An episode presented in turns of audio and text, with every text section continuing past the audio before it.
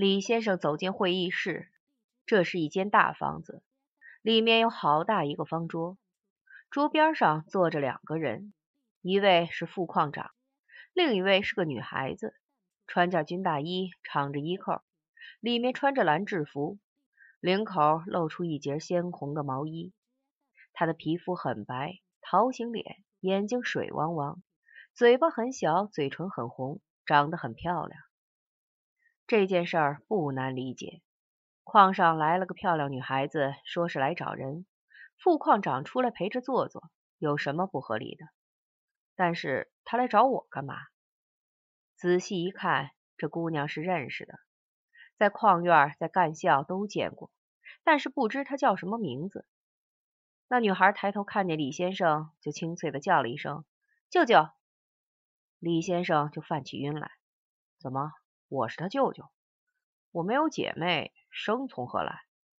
副矿长说：“你们就生见面，我就不打搅了。”李先生心想：“你也说我是他舅舅？”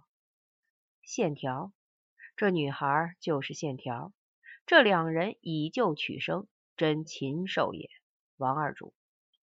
说：“叔叔再见。”等他出了门，李先生就问：“我真是你舅舅？”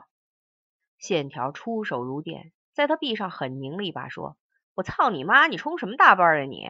我是线条啊！”李先生想：外甥女儿操舅舅的妈，岂不是要冒犯外祖母吗？姑妄听之吧。然而线条这个名字却不陌生。在干校时，每天收工回来，枕头下面都有一张署名线条的纸条子。这是线条趁大家出宫时溜进去塞的，以表示他对李先生的爱慕之心。有的写的很一般，龟头蟹种，我爱你，线条；有的写的很正规，亲爱的龟头蟹种，你好，我爱你，此致无产阶级文化大革命的敬礼。线条有的写的很缠绵，我亲爱的大龟头，我很想你，你也想我吗？线条有的写的极简约，几乎不可解。龟、血、爱、条。李先生见了这些条子，更觉得自己在做梦。对于线条的为人，除了前面的叙述，还有一点补充：此人什么话都敢说。文革里除了“操”，还常说一个字，与逼迫的“逼”字同音不同形。当了教授太太后，脏字没有了，也只是不说中文脏字。现在在我院英语教研室工作，有一回给部里办的出国速成班上课，管学生，其实是个挺大的官，叫 City Count。那一回院里给他记了一过，还叫他写检查。他检讨道：“我是怕他出国后吃亏，故此先叫他记着。该同志出国后，准有人叫他 silly count，因为他的确是个 silly count。”院长看了这份检查，也没说什么，大概也是想姑妄听之吧。线条说，在干校时，他已爱上了李先生，但是没有机会和他接近。后来李先生被分配到了河南，他就尾随而去。当然，这么做并不容易，但正如他自己所说：“有志者事竟成。”他靠他爸爸的老关系到安阳当了护士，然后打听到龟头血种的所在地，然后把自己送上门去。这一切他都做了周密的计划，包括管李先生叫舅舅。最后，他们俩终于到了一个没人的地方，这是在矿山的小山沟里，这也是计划中的事儿。他突然对准龟头血种说：“我要和你好。”这是计划中关键的一步。说完了，他抬起头来看李先生的脸。这时他发现李先生的表现完全在意料之外，他把眼闭上了。这时他开始忐忑不安：龟头血肿这家伙，他不至于不要我吧？李先生说，他琢磨了好半天，觉得此事是个圈套。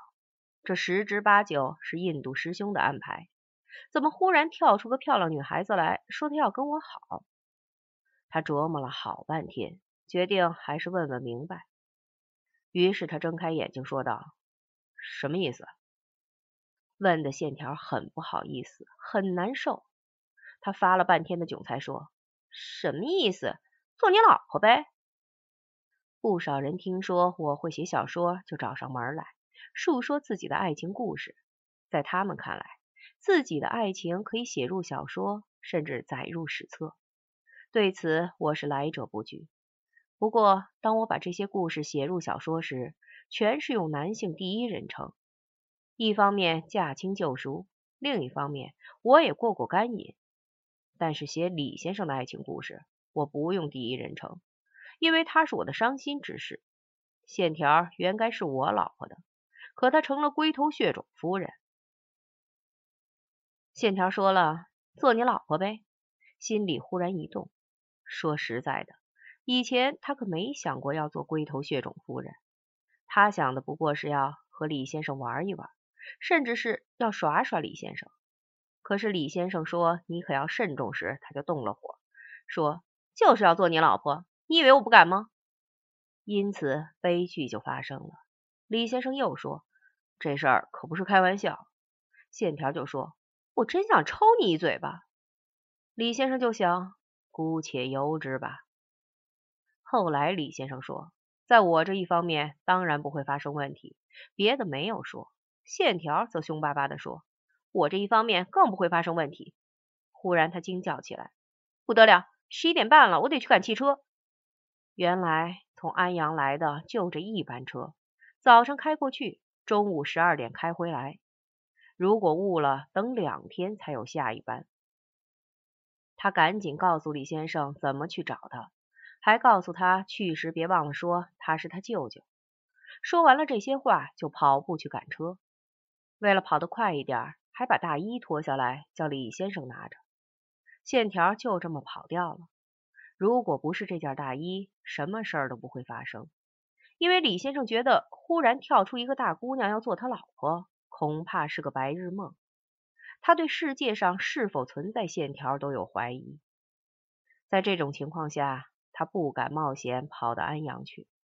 假如坐了三个多钟头的长途车到了安阳，结果发现是印度师兄的恶作剧，他就难免要撒癔症。有了这大衣，就有了某种保证，使他赶到安阳去。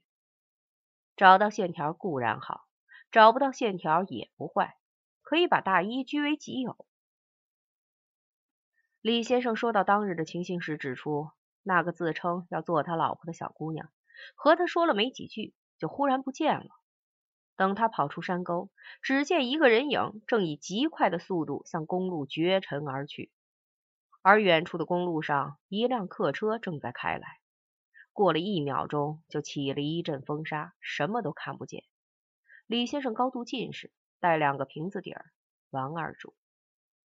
再过一秒钟，风沙散去，连人带车什么都没了。这些事儿活脱脱像白日见鬼。那时他不知道，线条是四八百一千五的好手，而且他还有骤然开始飞奔的暴走症。关于前一点，不但有他过去历年在中学生运动会上的成绩为证，而且可以从体型上看出来，他的体型不像黄人，也不像白人，甚至不像黑人。只像电视里体育节目中奔在长跑跑道前面的那种人。假如晚生二十年，人家绝不会容他跑到河南去胡闹，而是把他撵到运动场上去，让他拿金牌升国旗。这些事儿比龟头血种重要。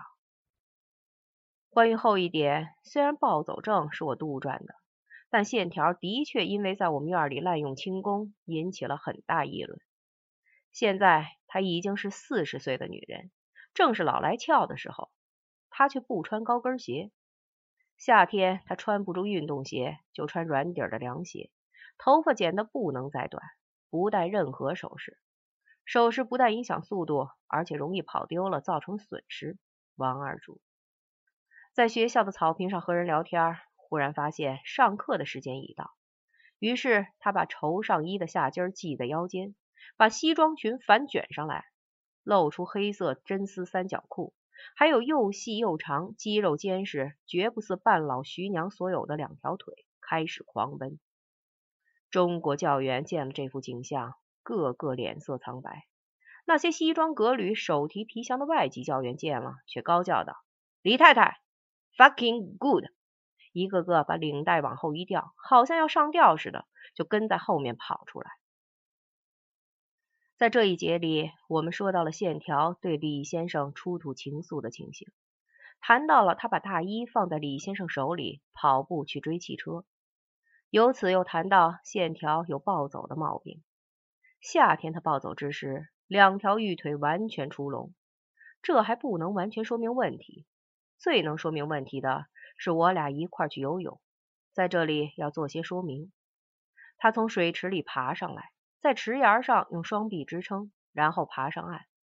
真正说明问题的是支撑那一瞬间，那一瞬间我看见的是由上到下流畅的线条，这些线条从十七岁以来就没有变。如果仔细分辨，可以看出乳房大了一点，但这也是往好里变。